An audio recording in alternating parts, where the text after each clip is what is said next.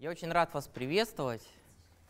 Вот, и очень рад видеть вас в таком количестве. Для меня это большая честь. Я надеюсь, что вы в следующем семестре продолжите ходить, по крайней мере, с такой же интенсивностью. Это важно не только, как сказать, для вас, это важно и для ваших же товарищей, которым вы будете все это рассказывать. Садитесь, пожалуйста. Ведь им важно будет проконсультироваться с кем-то перед зачетом. А зачет приближается.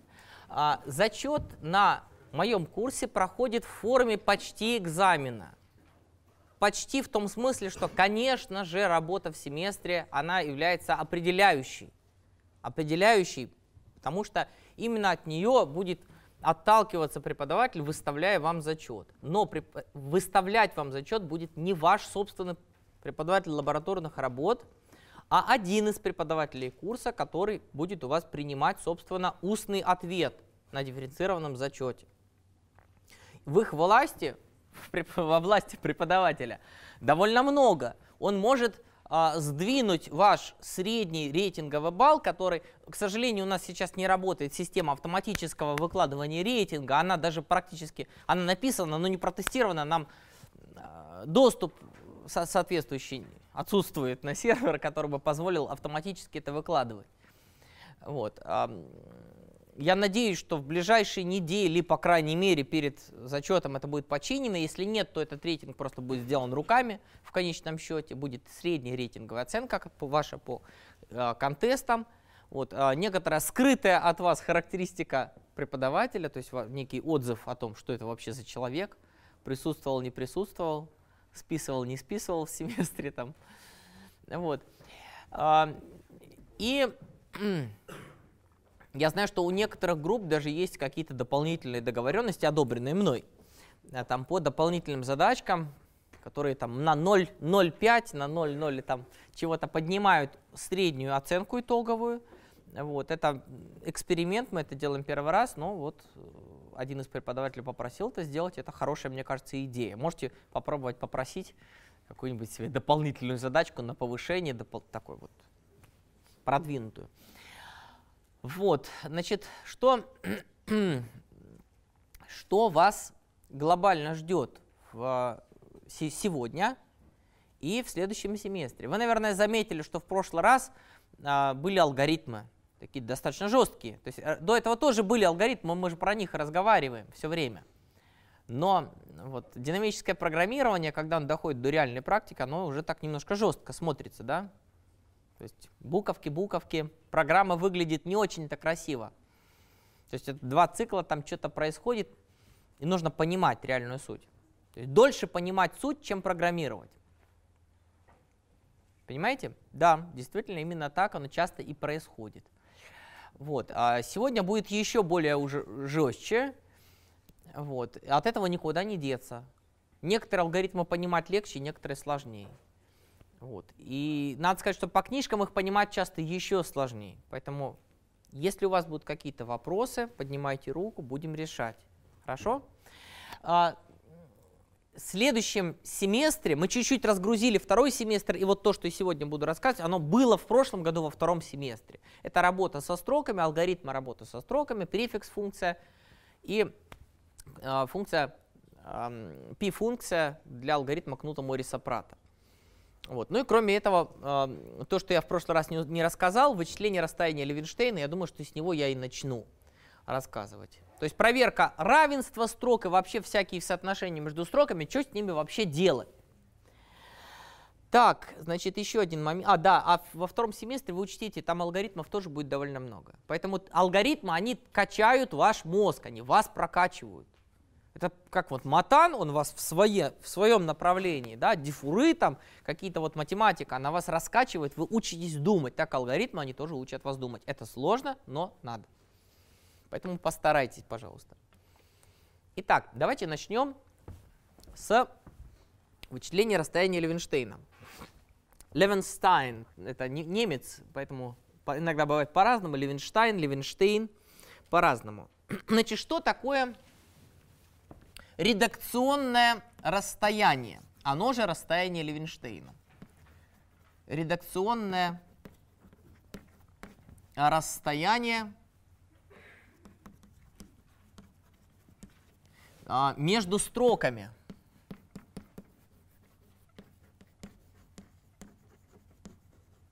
Оно же расстояние Левенштейна.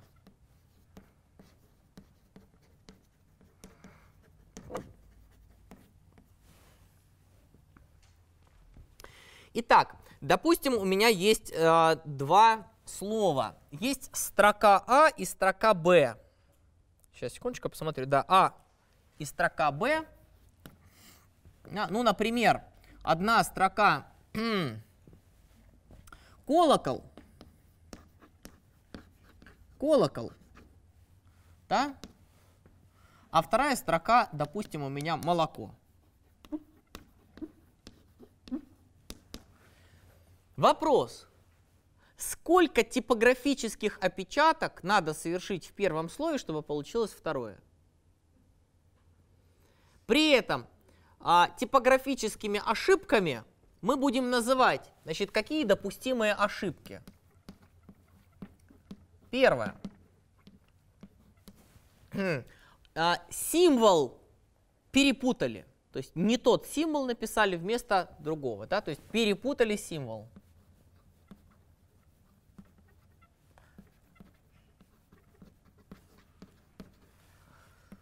Второй вариант ошибки. Вставили лишний символ.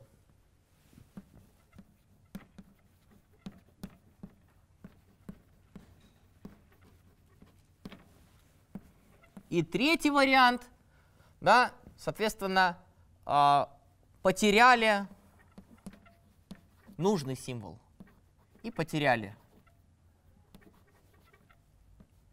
Потеряли, собственно, нужный.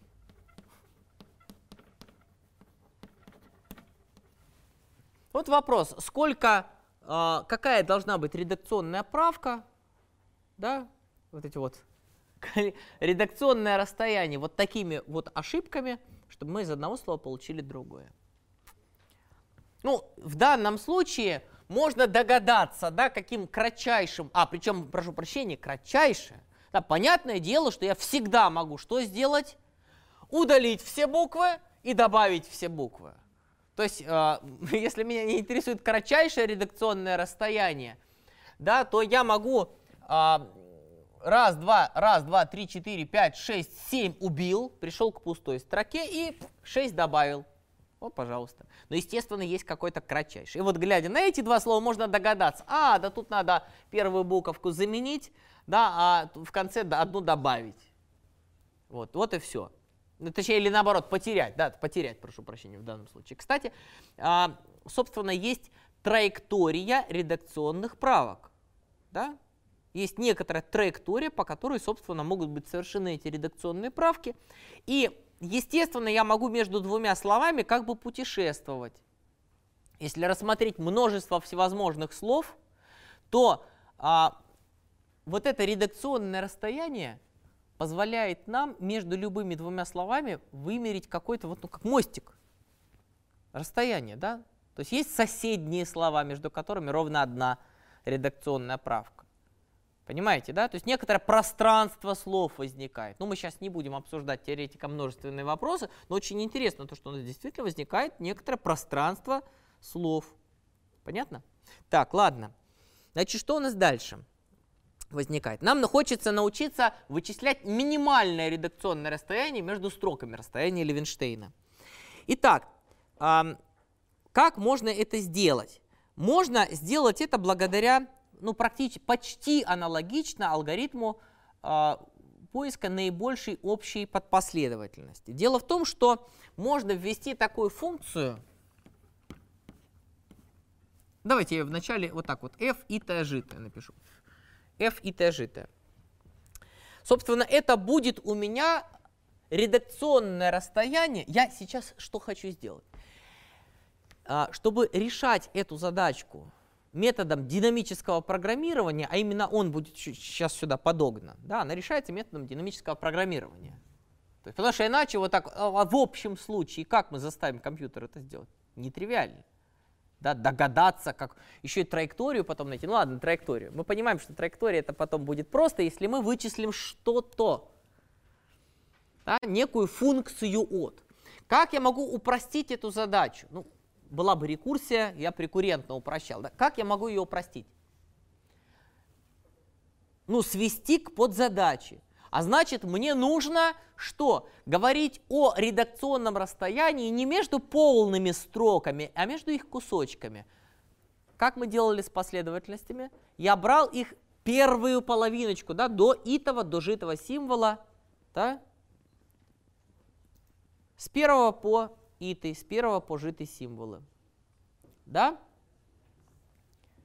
Давайте так, я сейчас с точки я очень прошу вашего прощения. В конце прошлой лекции я записывал на вот этой вот доске алгоритм. И там была опечатка. Когда уже э, пошла перемена после лекции, тут осталось четверо интересующихся, мы эту опечатку нашли. Тут было написано там А итая, да, там и Б житая. И я даже думал и говорил, что ребята, аккуратно с индексами. Вот откройте прошлую лекцию. Я сам же взял и написал вот так вот – то есть я говорю и ты, и житые символы, начиная от первого, но хранятся они в других индексах. То есть f, и, t, жито, оно по номеру, да, потому что мне очень важно, чтобы нулевой, нулевой означал нулевой длины. Да, там, нулевой элемент у функции важен как последовательность пустой длины. Да, для нее функция наибольшей общей последовательности определена. Да? А здесь у меня ит и символ хранится в и минус первой и b в g минус первой позициях. Я не помню сейчас, что там было написано, но просто вам это легко найти. Вы же помните, какой именно алгоритм там был, да? Вот, пожалуйста, сделайте эту правочку. Очень жалко, что вот это дело вошло, и я не успел заметить это прямо во время лекции. Так вот, давайте сделаем так. Будем разговаривать о наибольшем, о, прошу прощения, наименьшем редакционном расстоянии между кусочками А и Б f и t житое – это минимальная, минимальная редакционная правка, редакционное расстояние между срезами, кусочками строк. Я назову их словом срезы. Вы потом поймете, почему я объясню подробности. Минимальное редакционное расстояние между срезами Соответственно, А от начала до итого символа, ну, двоеточие вот так вот, да, от начала до итого символа, да, и, соответственно, b от начала до житого символа. Логично? Значит, 1, 2, 3 и так далее. У меня, естественно, количество символов в разных строках разное m на n. То есть в А лен А, в Б лен Б.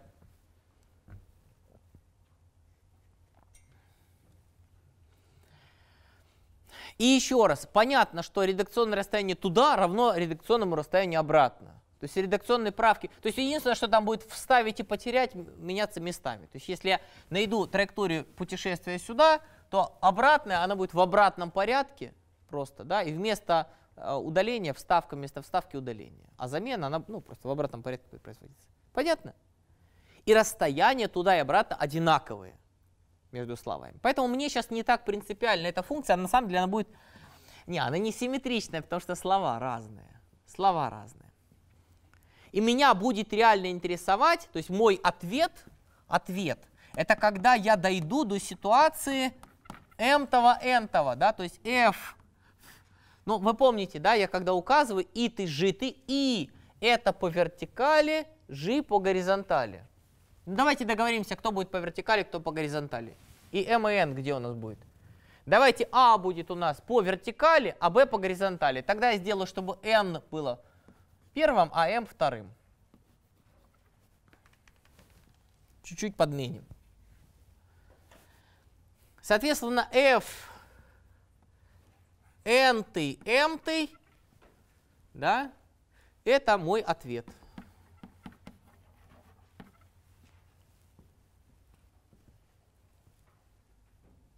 Ок, да? Естественно, что f и t, g, f, n, t, m, будет у меня с квадратными скобками, это будет массив сейчас. Но для начала давайте обсудим рекуррентное э, соотношение, которое мы в динамику потом загоним. Смотрите. Значит, как у меня можно вычислить следующие варианты? Если последние символы у... Вот у меня есть А итая и Б житая. У них последние иты житые символы могут совпадать. Да? В этом случае что это означает? Что у меня есть какая-то строка, то есть нечто, ну, условно там альфа-1, альфа-2 и так далее, альфа и минус первая, да, и некий символ x. Альфа первая, альфа вторая и так далее, альфа, о, прошу прощения, бета, бета из строки b, бета и так далее, бета g минус первая и последний символ совпадающий, x. Если у меня вот эти срезы, соответственно, а, начиная от начала до этого символа, он вот такой, если у меня срез b от начала до житого символа, он вот такой, то я могу сказать определенно, что но знаете, это как, представьте себе, между, между вот этими строками, вот этой и вот этой, есть какое-то редакционное расстояние, да? минимальное. Вопрос, какое расстояние между строками, если дописать еще один одинаковый символ? Да точно такое же. Правда? То есть этот одинаковый символ, он нам не, мешает. Таким образом, на самом деле я могу эту задачу, она тривиальная, она, это, это не значит, что это крайний случай. Это случай не крайний, но он достаточно тривиален в том смысле, что, э, слава богу, у нас задача резко упрощается. Мы можем свести сразу же к f и минус 1, g минус 1. Понимаете? То есть я могу сказать так. Если у меня f итая житая равно, сейчас про крайний случай пока не говорим, я чуть ниже его допишу. Пока рекуррентные случаи. Глобально их два. Первый случай, если последний символ один и тот же. Да? В этом случае у нас редакционное расстояние кратчайшее равно просто f и минус первое, да, g минус первое. Супер.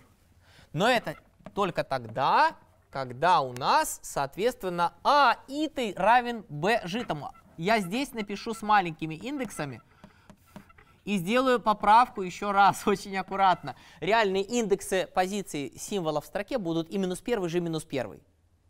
Да, то есть в алгоритме я пишу от первого символа, а в программировании тут нужно будет поправочку на место хранения символа делать. Если они равны друг другу, это итый, житый символы, да? А если у меня не равны, если они не равны, то есть тут некий x, а тут какой-то y. Не равны. Какие возможны варианты?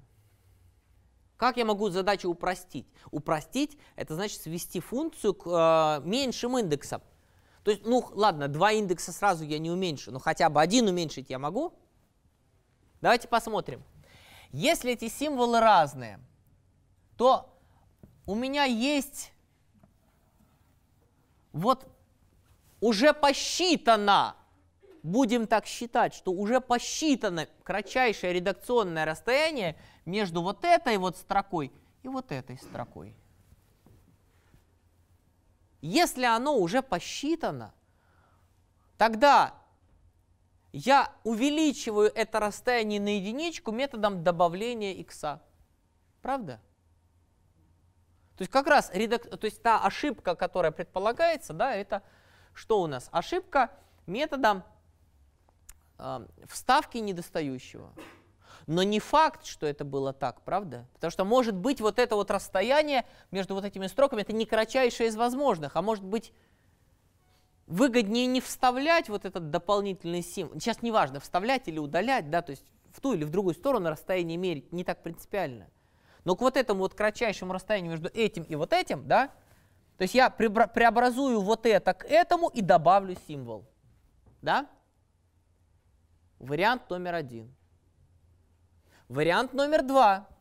Я говорю, давайте рассмотрим, могло быть и так. Могло быть, что я рассматриваю кратчайшее расстояние между вот этим и вот этим, да, и, соответственно, и удалить символ, ну это если есть бэк А, ну или наоборот, расстояние между, то есть преобразовать вот эту строку к вот этой строке, да, и добавить символ Y.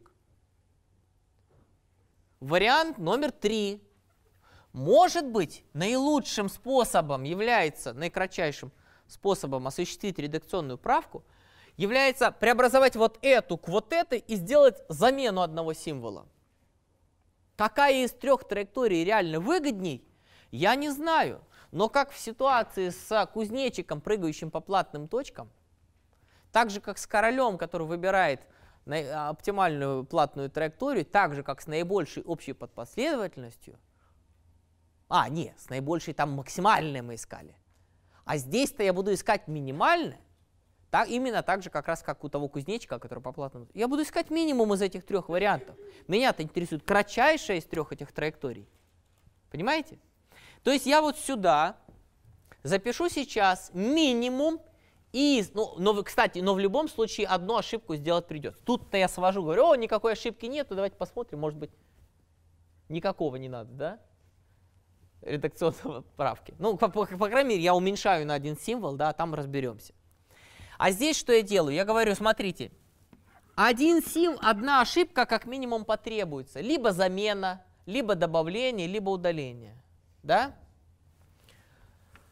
А по какой траектории? Я возьму минимум. Минимум из f и минус первая житая. Да? F и g минус первая. Да? И f и минус первое, g минус первое. То есть у меня есть три кандидата по траектории редакционных изменений. Я из этих трех кандидатов выбираю того, который короче. Понятно? Все равно одну ошибку добавлять придется. Все. Рекуррентная формула сформулирована. А, крайний случай забыл про крайний случай. Крайний случай здесь какой? А, а что если, ну естественно, что индексы идут к уменьшению, надо разобраться, а что в начале. Идеальный случай, когда строка пустая. Когда то вот эта вот подстрока, вот этот срез, он обращается в ноль. Ноль символов строки. В этом случае очевидно, что количество редакционных правок равно длине второй строки. Правда?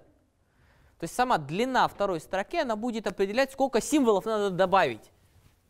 Или наоборот, если мы в обратную сторону считаем, то сколько символов надо удалить, чтобы получилась пустая строка. Ну столько, сколько их в строке есть.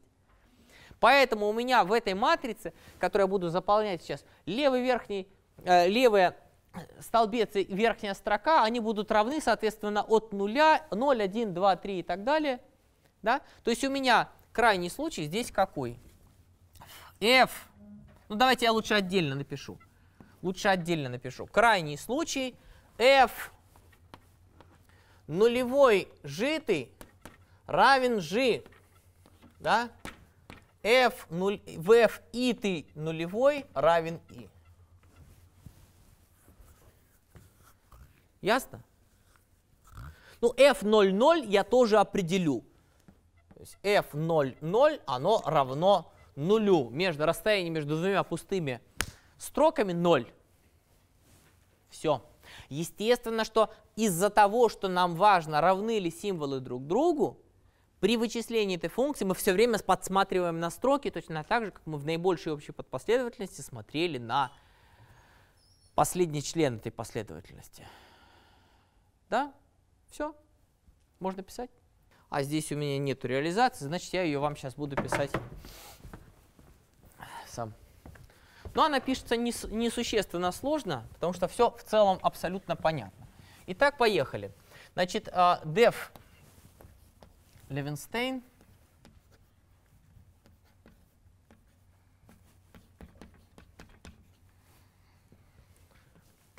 А, Б. Итак, а, что я делаю? Во-первых, во-первых, я должен задать а, f соответствующего размера, двумерный массив, причем обратите внимание, что количество элементов в нем должно быть на единичку больше, потому что нулевые мне тоже нужны. И по n ты m ты включительно, ну, в смысле, по ln a ты, ln b ты включительно. Вот. Что я сделаю? Я говорю вот таким вот образом. f равно. Что мне туда закладывать? Очень аккуратно нужно будет с крайними случаями, да, то есть мне нужно как-то сейчас вот подумать. Могу ли я сюда сразу в list comprehension, вот в это списковое включение, сразу написать крайний случай, чтобы он вписывал? Это вы так думаете. А я могу. Я сейчас хочу это сделать. Давайте сделаем. Ну что, все равно их генерирую. Давайте сразу сгенерируем с крайним случаем. А везде в остальных местах нолики. То есть если у меня и или ж равно нулю, то мне надо класть туда что? и плюс g. Ну, и плюс g, если и равно нулю, как раз будет равно g. Если g равно нулю, то он будет равно и. А во всех остальных случаях я буду класть 0. Понятно? Итак, что я сделаю? Я а, в, в элемент, то есть я сейчас делаю а, список списков, да? Смотрите, что я сделаю. Я сюда напишу и плюс g если и или g равно нулю, я могу написать длинно и равно нулю, равно равно нулю, or g равно равно нулю, а могу, знаете, как написать? и умноженное на g равно равно нулю. Так, схитрили, а иначе 0.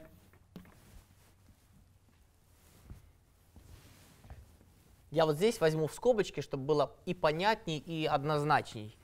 На самом деле вот этот тернарный оператор if else это тернарный оператор. Сейчас одну секундочку мел.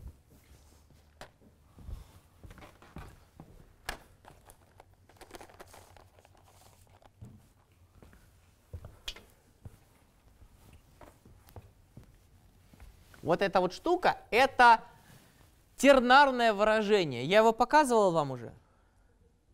Если нет, смотрите внимательно.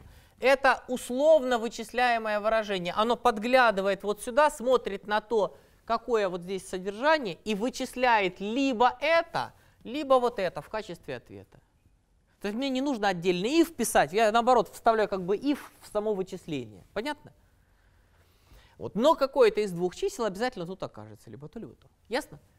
Все, подготовили. А теперь что мне надо это сделать? Мне надо это сделать для каждого, соответственно, жи и для каждого и. Для каждого жи в строке, для каждого и.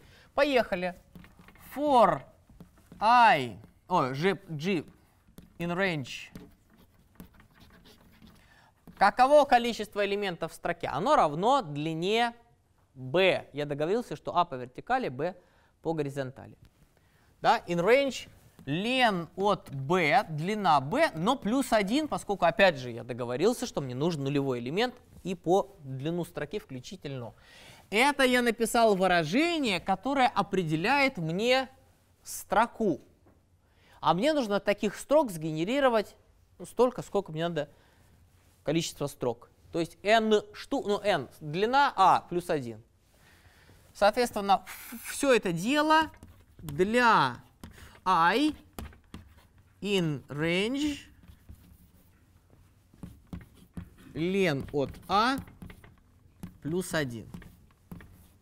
Послушайте, если кто-то скажет, что то, что здесь написано, это слишком сложно, я вам скажу, ребята, ну тогда пишите себе кучу строк, и все равно вся сущностная сложность никуда не денется. Ну, разве что действительно можно вот это дело раскрыть в и равно равно нулю или g равно равно нулю. Либо себе создавайте тупо нулевой, а потом в несколько строчек заполняйте его двумя циклами. Заполняйте куда надо. А так я вот, пожалуйста, по сути в одну строчку, но она у меня перенеслась на вторую, в одну строчку заполнил все крайние случаи, а все остальное нулями. Удовлетворяет? Вопросы есть по крайнему случаю? Все с Богом, поехали. А теперь запускаем цикл. Да, естественно, что у меня вот эта функция, она должна обходиться э, слева направо, сверху вниз. Ну, я не буду более сложные варианты обхода реализовывать. Да, то есть у меня вот эти вот элементы, они известны. а вот эти требуют вычисления, начиная с первого по, соответственно, n, да, и я вот так вот буду это дело проходить. Да? Да. Когда мы считаем массив в массиве, у нас же еще об и ничего не сказано. Вот он начинает читать это выражение. Он смотрит. Угу. Открылся спи от открылось списковое включение, которое еще называют генератор списков. Так, ага, отлично. Анализируем выражение внутри. Какое выражение в нем, собственно, будет элементом списка? Элементом списка будет выражение, которое является списковым включением. Угу. Так, хорошо. Для того, чтобы вычислять это выражение, да, вот это, он осознал, что вот это вот это выражение, которое требует вычислений и вставки в качестве элемента мегасписка оранжевого. Для того, чтобы его вычислять, ему надо знать, какую мы переменную там взяли. То есть он смотрит, так, какая переменная там у тебя оранжевая, да? Какая переменная у тебя, что, для каких значений? Ага, все, так подсматривает для каких значений, вычисляет арифметическую прогрессию, назначает конкретное и, и начинает для этого и вычисление желтого выражения для того, чтобы вставить это желтое выражение в качестве элемента мега списка оранжевого. Вычисляя его, он, соответственно, что? Он смотрит, ага, так, стоп, э, прошу прощения, желтенькая. А для каких, для каких значений какой переменной я должен пробегать? Ага, вычисляет арифметическую прогрессию, первый член назначает g и вычисляет вот это выражение, вот это выражение, в круглые скобки возьму, чтобы вставить его как элемент вот этого вложенного списка. То есть эта генерация, она на самом деле имеет сложность, естественно, m на n плюс 1 да, m, m плюс 1 на n плюс 1. То есть он реально должен будет каждый элемент сгенерировать, но я делаю сразу их и нужного значения, и нужной длины. То есть это почти оптимально. Понятно? Быстрее я не знаю способа это сделать. Можно заранее, можно на самом деле зарезервировать себе условно нулями, а потом заполнять. Ребят, нам нужно двигаться быстрее. Давайте быстренько дописываем, собственно, вот эту рекурсию и все. Я сейчас еще раз говорю, я не ищу редакционные правки, пусть редакционных правок. Да, это хотите, научитесь делать. Это такой со звездочкой вопросик. А вот само расстояние вычислить, минимальное, да, вот оно вычисляется методом динамического программирования. Что я делаю? Я говорю для и в диапазоне, начиная от единички до, соответственно, лен А плюс 1. Да? Для G в диапазоне, начиная от единички до лен от b плюс 1, что мы делаем? Я говорю, если у меня, если у меня, ага, вот теперь вот я не сделаю этой ошибки, этой, этой элемент строки находится в позиции и минус 1, поскольку реальные строки в питоне начинают с индекса от нуля. Поэтому если а и минус 1 равен b g минус первому, то есть и житому, а и t равен b житому, да, то тогда что? Тогда у меня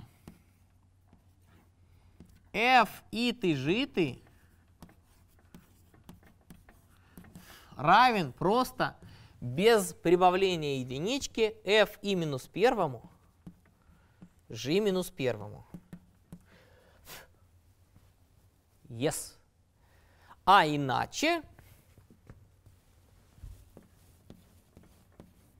а иначе что? f и ты житый, f и ты житый равен чему? Я так и напишу, вот как там написано, только с квадратными скобками. Аккуратненько, единичка плюс минимальное число из. Как раз в питоне же есть функция, которая вычисляет минимум из. О, мне осталось только аккуратненько вписать эти три числа. f и t, ж, а, и минус первое житое да, запятая, f, it, g минус первое, запятая, f, и минус первое, g минус первое. Круглую, квадратную закрываем, круглую закрываем. К моменту, когда вот этот обход будет завершен, да, по, по строкам в каждой строке, по элементам строки, к моменту, когда он будет завершен, у меня в f там, m там, f, n там, m там как раз будет ответ, который я и верну в качестве результата.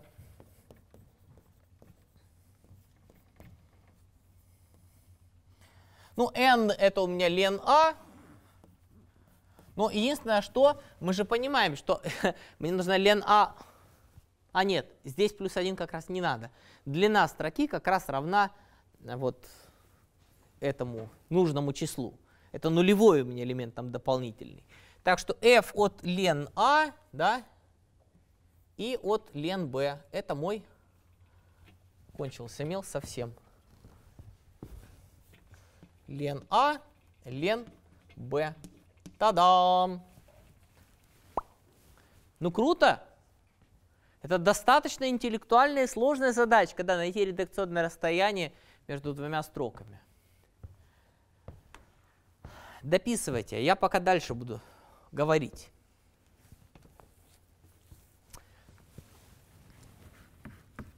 А как вообще проверять равенство строк?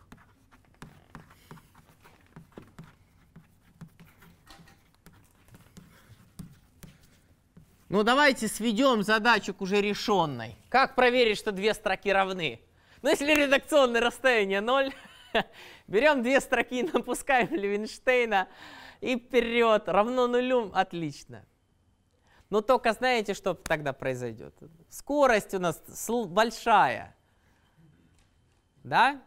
Скорость у нас чему будет равна? У, редакци... у поиска редакционного расстояния сложность равна O от m умножить на n. Но на самом деле не такая уж и плохая, будем честны, да. То есть вот это э, мы видели, что бывает со всякими сортировками, и даже а особенно с, ладно, сортировки. С Фибоначчи вы видели, что происходит, если его неправильно считать. Вот. есть э, алгоритмы, которые имеют страшную просто асимптотику. А в данном случае всего лишь O от m умноженное на n. Да ладно, это вообще ни о чем. То есть проверка равенства строк, она у меня в тривиальном случае, ну если сейчас я еще раз говорю, вот мы решили сейчас расстояние Левинштейна, просто говорю, о, Левинштейна натравим, равно нулю, строки равны. Не равно нулю, значит не, не равны друг другу. Вот, а, но, может быть, мы можем что-то придумать эффективней. Все-таки а, у от m умноженное на n а давайте попробуем какой-нибудь наивный алгоритм. Давайте для начала наивный. Вот я смотрю, вот есть строка А. А, да, знаете, когда а, говорят о проверке, сейчас прошу прощения,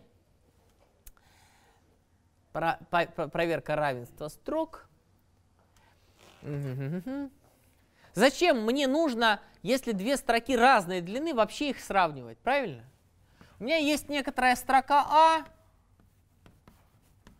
строки, да, b равны. Строки могут быть равны, если у них разные длины? Не. Все.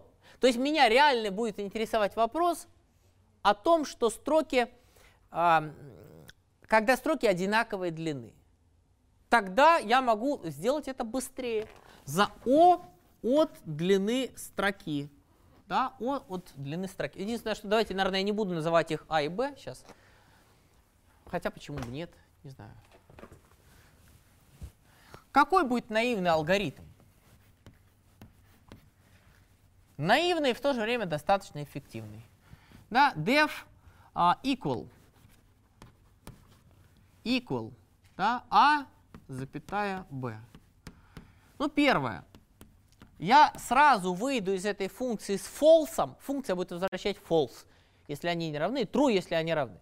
Я сразу выйду с фолсом, если длина А, собственно, не равна длине B.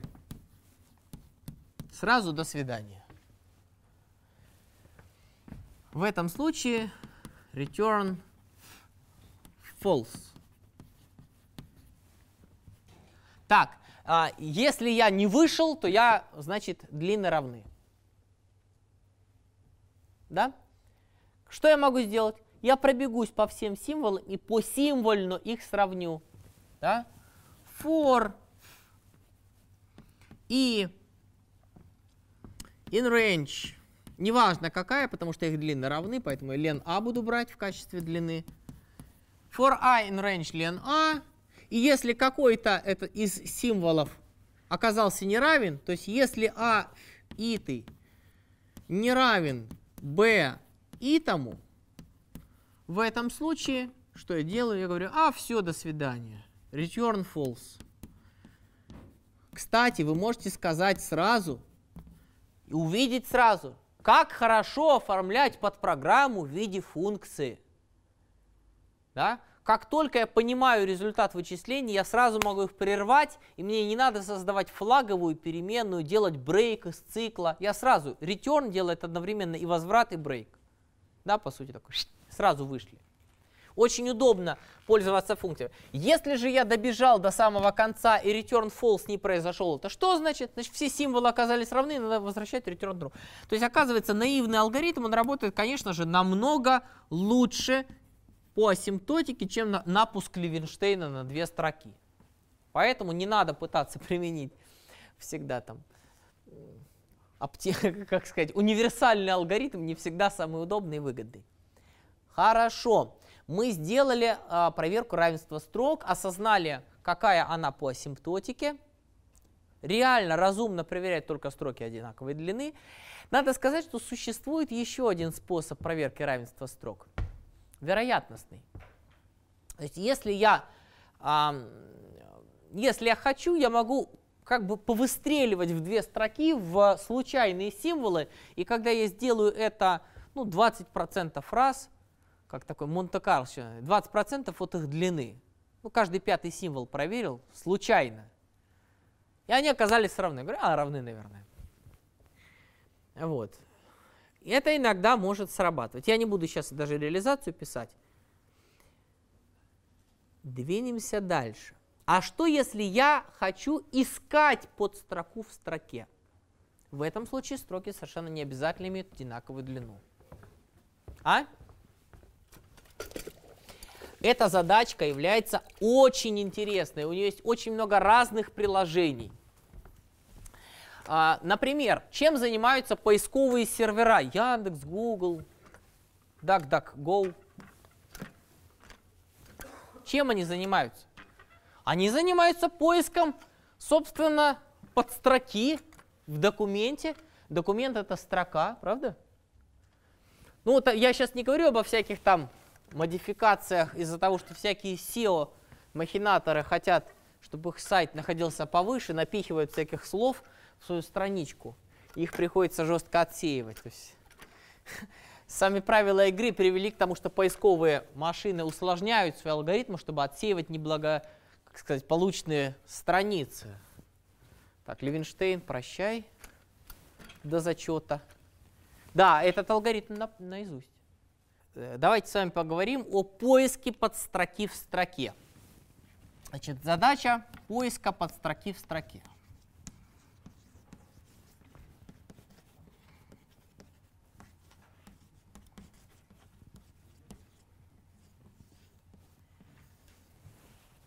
Предположим, у меня есть две, две строки. Они заведомо разного размера. То есть у меня есть строка и э, образец, который я собираюсь в ней искать.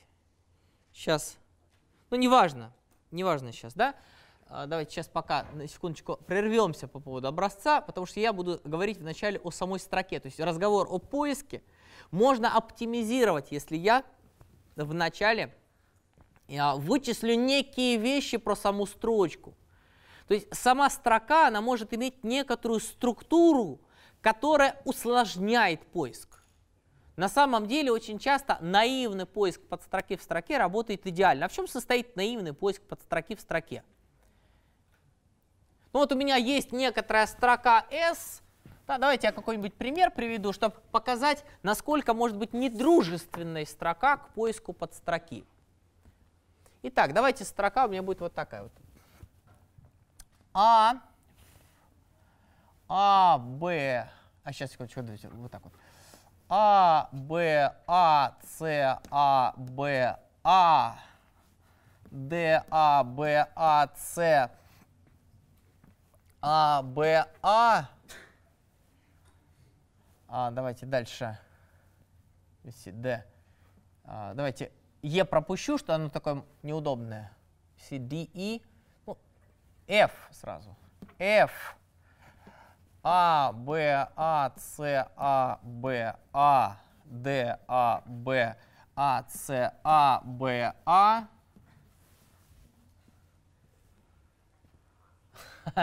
А?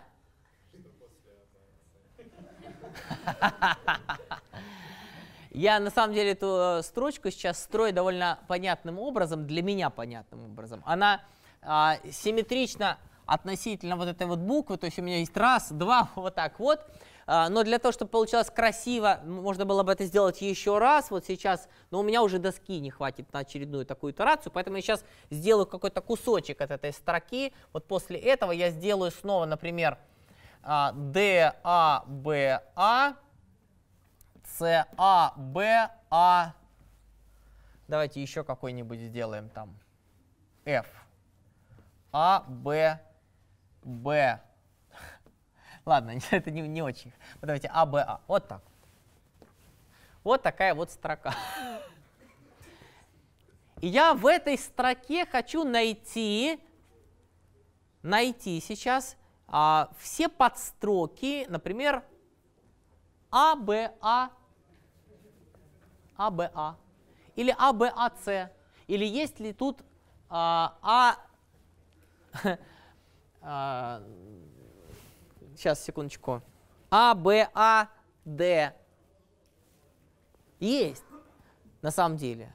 АБАФ есть. А САБАБ не очень просто ответить на этот вопрос. В общем, смотрите, в чем особенность. Я хочу найти какую-то подстрочку в строке. Вот, например, геном. Он является строкой очень большой длины.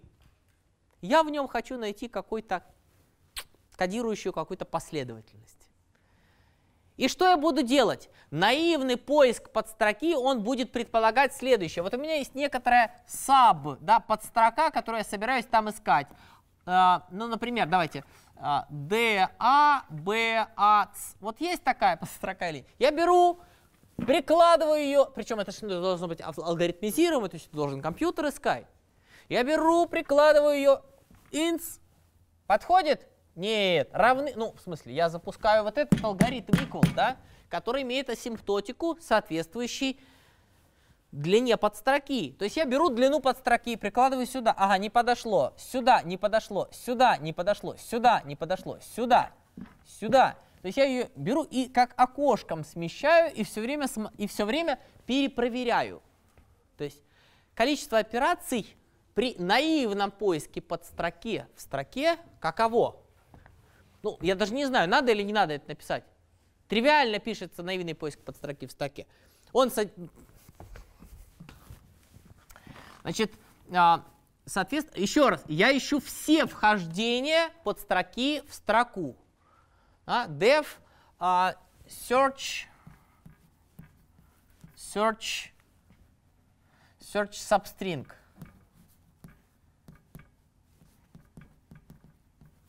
S sub, что я делаю? Я для каждого а, для каждого и а, смещения строки S, да, для каждого и, начиная а, от нулевого смещения, начиная от нулевого смещения, а заканчивать я буду каким? Он будет равен длине строки за вычетом длины, длины подстроки. Лен S минус лен саб. Ну и учитывая, что он как раз этот символ не войдет, там ровно должно вроде бы сходиться. Я сейчас не буду даже перепроверять, ну, ну просто чтобы у меня подстрока полностью еще туда легла в самый конец. Так вот, что я буду делать для этого? Я буду здесь вложенный цикл по проверке их равенства. Но я могу, на самом деле, учитывая, что функция написана проверки равенства на той же доске, я на нее сошлюсь. Я здесь скажу, соответственно, if у меня equal,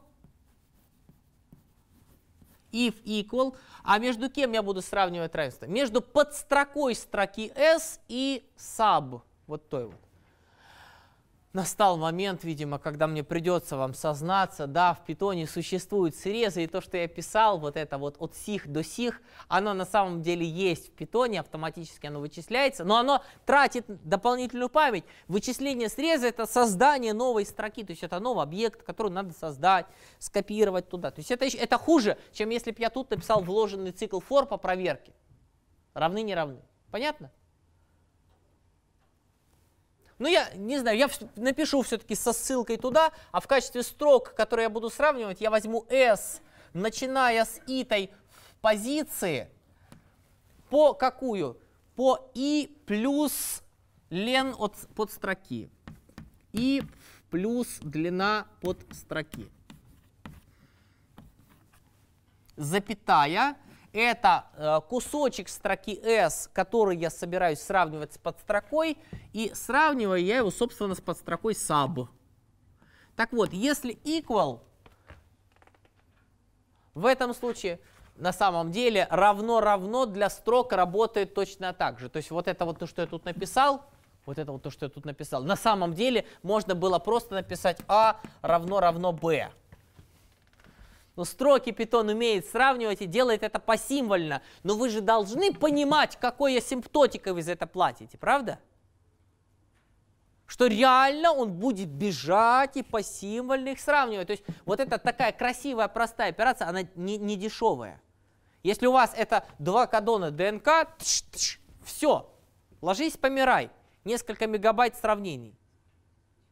Поэтому будьте аккуратны, в Python есть мощные возможности – но эти мощные возможности, они иногда приводят к очень плохо предсказуемым результатам. Вы должны обязательно думать и понимать о том, какой асимптотикой вы за это заплатите. Понятно? Вот вам описание реального сравнения строк, если их длины не равны, хорошо, он быстро ответит, а равны будут проблемы. У нас именно эта ситуация, когда они равны. Так вот, если они равны, то тогда я, ну давайте сейчас какой-нибудь простой способ, я а, буду просто их распечатывать, потому что иначе мне нужно создать список всех индексов, в которых у меня эта подстрока входит в строку, поэтому я тупо буду print и печатать. То есть меня интересует, в каком именно месте это произошло. ок, ок, вот он наивный, а его сложность какая? Ну, если тот вот, вот этот, проверка равенства, это вот этот O от n, да, то здесь у меня получается O от n умноженное на m. Но это не квадрат, все-таки m меньше, чем n. Ну, хотелось бы как-то ускорить, учитывая, что у поисковых машин всяких, да и при обработке ДНК мы тот кусок, который мы ищем, он тоже не маленький. И умножить какой-нибудь а, миллиард умножить на пару тысяч как-то тоже не хотелось бы. Хотелось бы оставить это в районе миллиарда просто. Правда? Или там на 10 тысяч, на 100 тысяч. не хотелось бы. Правда? Что делать? Для этого существует два, две функции, которые позволяют предобработать строку для дальнейшего поиска. Давайте с вами посмотрим на так, значит, забудем пока про подстроку совсем и будем изучать структуру самой строки. Итак, префикс, функция, π, соответственно, префикс функция π от строки. Итак,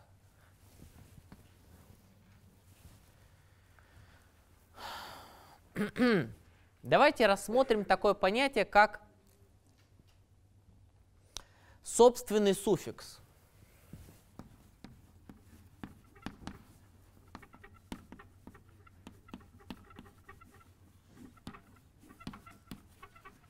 Собственный суффикс.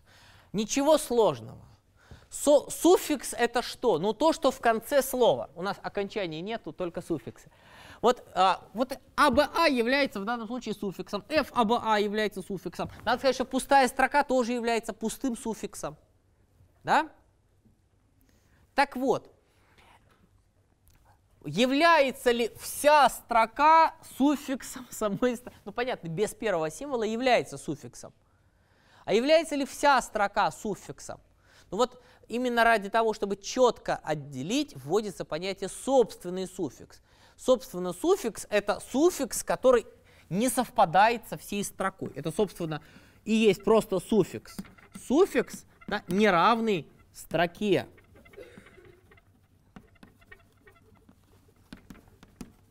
Ясно? Ясно.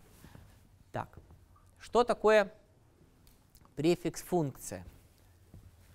Пи для данной конкретной строки это длина максимального суффикса, который является префиксом.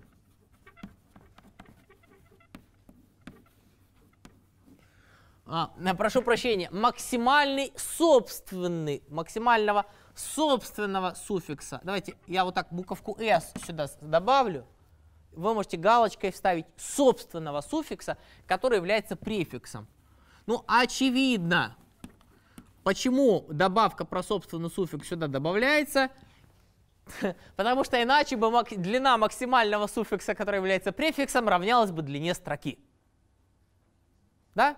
Если бы мы считали всю строку тоже собственным суффиксом, то у меня получалось бы, что вот он, вот он суффикс равен префиксу. Отлично. Нет, меня интересует такой вопрос про структуру этой строки. Какова наибольшая длина, которая является префиксом? Ну, мы можем это сейчас для, для этой конкретной строки, мы можем на глаз прикинуть тогда, что, например, А суффикс является префиксом. Является префиксом. Замечательно. А Б не является. А Б, ну, точнее, БА, да, а здесь нет у меня такого. АБА, ага, является, да? ФАБА не является. АФАБА, да? БА, то есть глобальная идея примитивного вычисления, она вполне понятна. Берем по единичке, увеличиваем и сравниваем. Подождите, а может быть есть какой-то более эффективный способ это делать, а? Ну мало ли, сейчас я вот добегу до вот этой вот FABA, а, да? Вот так вот добегу. А вот я сейчас на глаз беру, да? А, включая, прошу прощения, вот эти АБА, а, которые после F идут. Да? Ну-ка, смотрим. АБА, F а, Б, А, С, А, Б, А, Д, А, Б, А, С, А, Б, А, Д. Чуть-чуть у меня там не до конца. То есть если бы я там аккуратнее продолжал, ну, некогда было. На самом деле, если я вот сюда вот воткну э, буковку D, например, то будет в этом смысле более интересно. Или C, может быть. Или давайте D, ладно, D. Давайте D я подменю туда то тогда у меня, может быть, как раз оно очень даже отлично там и найдется. Есть ли какой-то быстрый способ поиска этой префикс-функции? А давайте попробуем применить идею динамического программирования, ну или рекурсии, то есть рекуррентно рассмотреть эту проблему.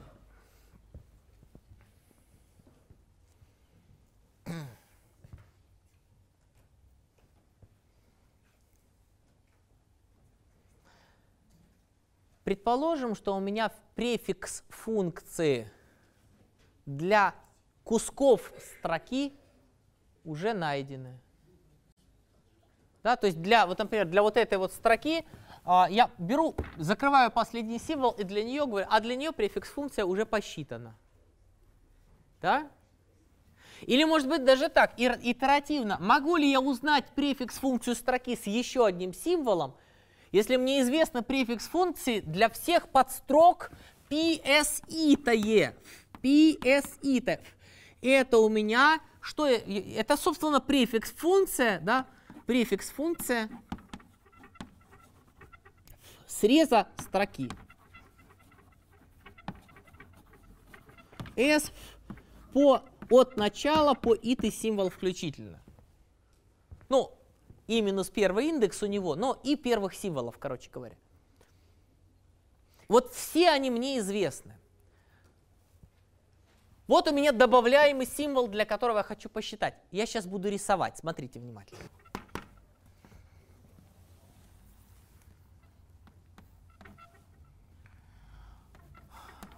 Вот у меня есть некий символ, символ x, а вот это, это вся предыдущая строка. Для вот этих кусков префикс для каждого и от начала до этого префикс функция вычислены. Причем каждая префикс функция это максимальной длины суффикс. Да, то есть максимальной длины суффикс, который является префиксом. Ясно? Так. Этот символ x у меня может быть является... А, да, прошу прощения. Давайте посмотрим на префикс функцию ровно вот этой строки без x. Она у нас определяет какой-то суффикс, который является префиксом. То есть у меня есть... Я примерно одинаково взял. Почти одинаково, да? То есть какой-то кусок этой строки, какой-то кусок этой строки одновременно является суффикс равен префиксу. Вопрос. Не равна ли случайно моя префикс-функция, не равна ли случайно моя префикс-функция, префикс функции вот этого среза на единицу меньшей длины, плюс еще один символ x? Может такое оказаться? Конечно, может такое оказаться. Ведь, а если вот этот символ, он равен x? Да? То есть если у меня, если у меня вот этот символ, да, какой символ? S, S от, давайте буковкой P его назову. SP символ, где P это что? А это, собственно, и есть длина вот этого вот промежуточка. Но, правда, знаете что? P плюс первый. Да? равен добавляемому символу, да? Где у нас, соответственно, это первый, второй, третий и так далее. Это пятый символ. Да? Начинаю от единицы сейчас разговариваю. В этом случае я могу сказать, что у меня π-функция строки, к которой добавили, о, прошу прощения, а, PS, PS ит, да, S ит, она равна чему? P от S и минус 1 плюс 1. Да, один момент такой. Я сейчас специально от, от P S и минус первой я здесь э, назвал, вот видите, это число p. То есть на самом деле будем говорить, я просто назвал p, это и есть размер p функции. Да, вот это префикс функции. Давайте я здесь скажу вот так вот. В этом случае длина равна длине того префикса, равного собственному суффиксу, который был, да, длины p. На самом деле при программировании sp плюс it p плюс первый символ будет на самом деле с индексом как раз p. Так вот, э, где, где, собственно, p?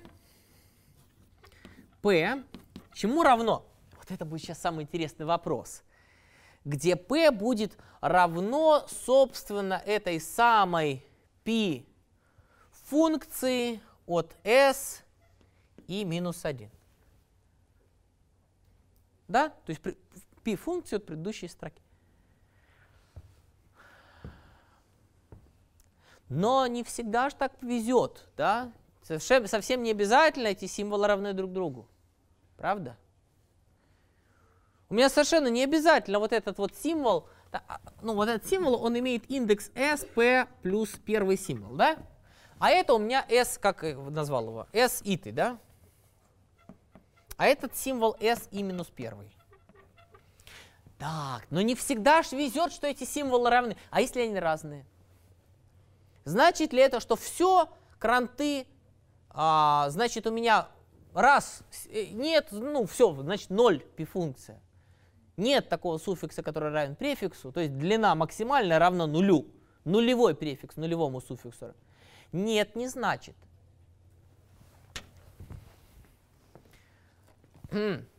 Вполне возможно, что у меня какой-то меньший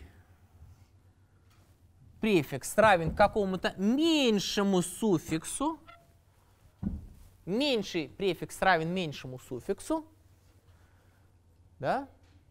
И там после этого меньшего суффикса стоит тот же самый x, который стоит тут, который в si там. Да? А могу ли я найти максимальный префикс строки, который является максимальным суффиксом, но все-таки тем, который меньше, чем π от подстроки? А? Вроде бы у меня такой информации нет, я же сохраняю только π а, не для всех-всех-всех вариантов от начала до конца, а только вот от начала до, до каждого подсчитано. Оказывается, можно. Знаете почему? Смотрите, ведь вот эти два белых куска строки, просто по факту того, что я разговариваю про них с точки зрения, что эта длина, она уже посчитана как максимальный суффикс, который равняется префиксу. То есть эти, этот кусок строки равен вот этому куску строки. А я говорю сейчас о, равен, значит, эта штуковина зеленая, она тут у меня сидит, вот она. Они равны, то есть у меня в строке вполне возможно вот такая структура, что в ней э, целых четыре куска повторяются. Да? Значит, вопрос о том, какая максимальная длина, но меньшая, чем PS, PSI минус первая, она сводится к вопросу, а какова максимальная, каков, как сказать, какова пи-функция для подстроки исходной от пи-функции. То есть у нас рекуррентно уходит пи-функция для пи-функции, для подстроки длины пи-функции. Понятно?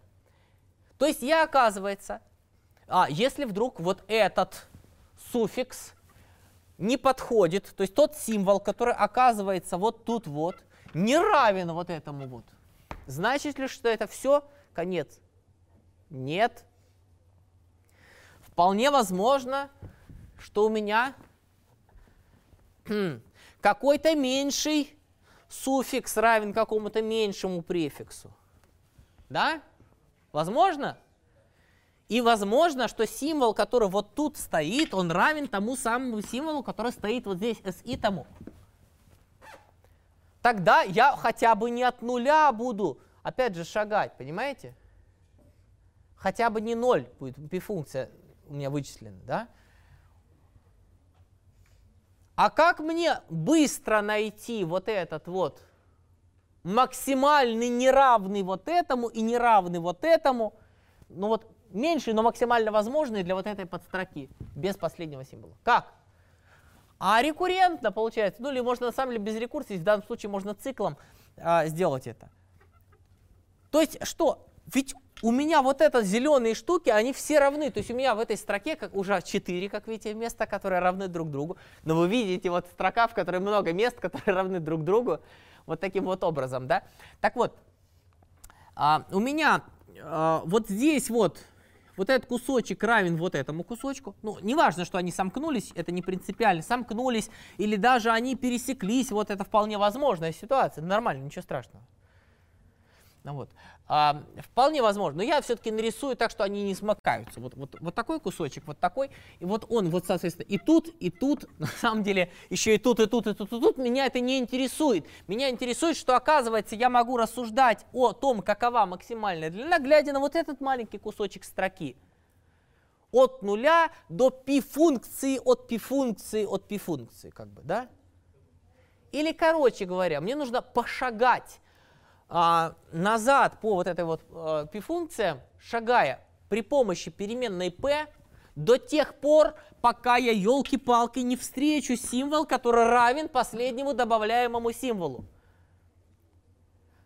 В какой-то момент моего шагания либо я найду соответствующую пи-функцию, для которой, собственно, у меня э, вот этот символ будет равен вот этому символу, либо, если я не найду, то что получится? Я дойду до ситуации, когда у меня пи-функция равна нулю. То есть у меня в какой-то момент сам вот этот совпадающий суффикса-префикс, да, у меня окажется не имеющим совпадающего суффикса-префикса. То есть а, пи-функция опишет мне что? 0, она равна нулю.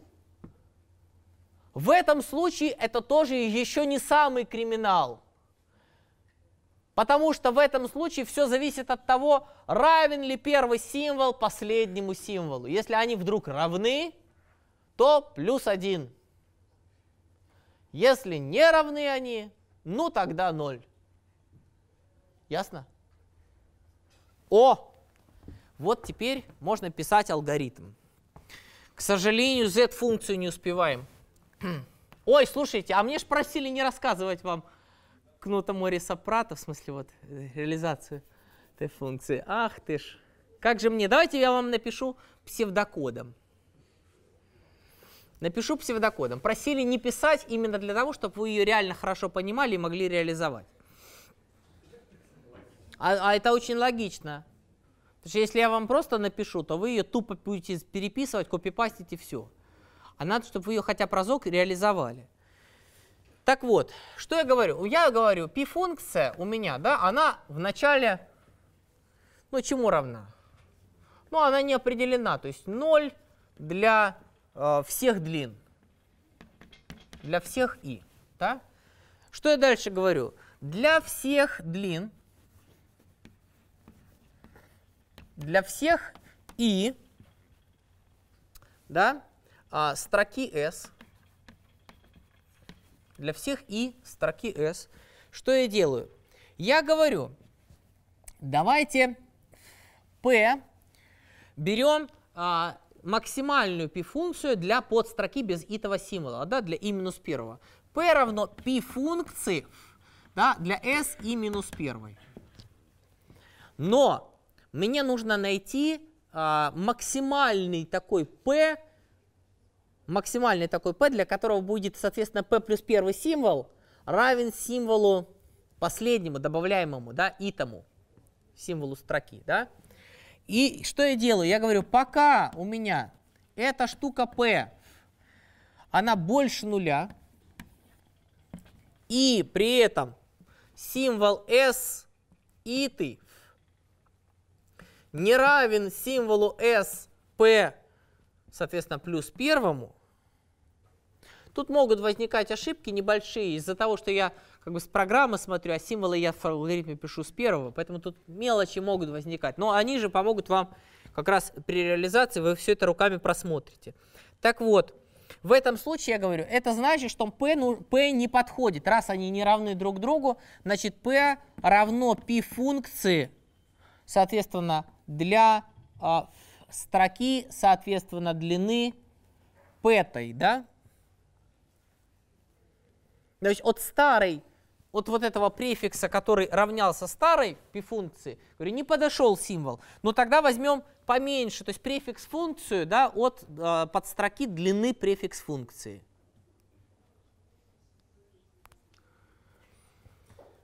Вот. В итоге если у меня в итоге, вот в любом случае, я прихожу к ситуации, что либо p равно нулю, либо не равно нулю. Если у меня оказалось, что s и ты равен e, s p тому, да? S, а, прошу прощения, p плюс первому. да, p плюс первому, то что я тогда скажу?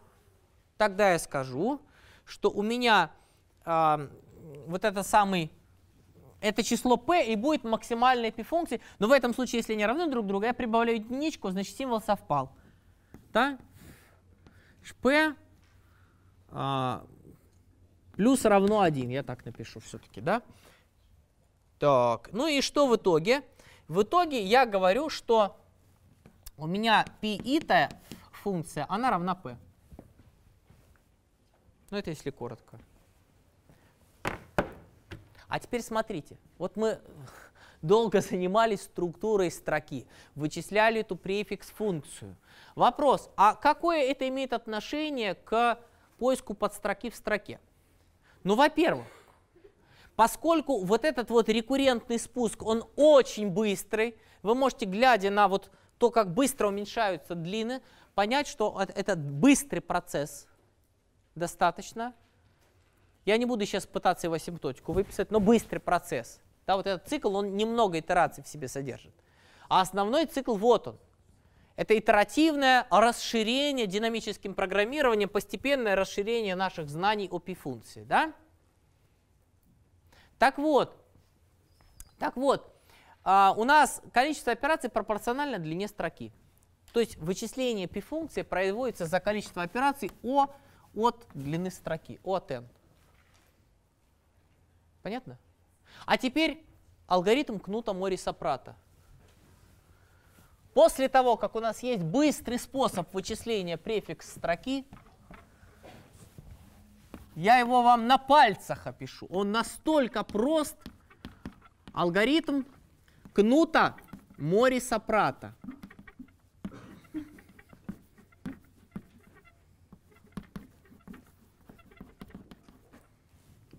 Его еще называют КМП. Почти КПМ. Давайте возьмем и сделаем S звездочка. Я хочу найти подстроку и строку. Я сделаю так. Я соединю подстроку с некоторым спецсимволом, который не встречается ни в подстроке, ни в строке, и, собственно, строку. Вот я сооружу вот такую строку. Что в результате? Моя итоговая строка, она состоит из искомой подстроки, да, вот этого символа решетки и остальной строки. Я найду для каждого, для каждой позиции, я найду, что максимальный префикс, который является суффиксом, Значит, для каждого и я найду, что, где подстрока входит в строку. Для каждого и я нахожу, соответственно, пи-функцию от и, да, то есть от куска этого. И тем самым я найду все вхождения. Да, мне потребуется, то есть мое и, а, пи-функция от и, да, когда в те моменты, когда пи-функция достигает длины подстроки, равно лен от sub, это бинго, нашли. Понятно? Ну, длина π-функции, сама π-функция, прошу прощения, равна длине подстроки. А подстрока там как раз в начале. Бинго, мы нашли. Ну, правда, индекс вхождения, индекс будет равен не, самому, не самому месту, где это произошло, не и, а и за вычетом пи, ну, за вычетом длины подстроки. Но это мелочи. Так вот, скорость поиска подстроки в строке в этом случае, знаете, какая получается? Она равна скорости вычисления пи-функции. А пи-функция вычисляется за O от n. Да, мы прибавили длину подстроки, но извините, у нас O от n плюс m это не то же самое, что O от n умножить на m. Понимаете? Есть еще одна замечательная функция, называется z-функция. Я ее, если будет только возможность, рассмотрю в следующий раз. Она даже проще воспринимается, чем префикс функция. Но префикс функция, она фундаментально, ну, вот она позволяет узнать структуру строки. Спасибо вам большое. До свидания, до встречи на следующей неделе.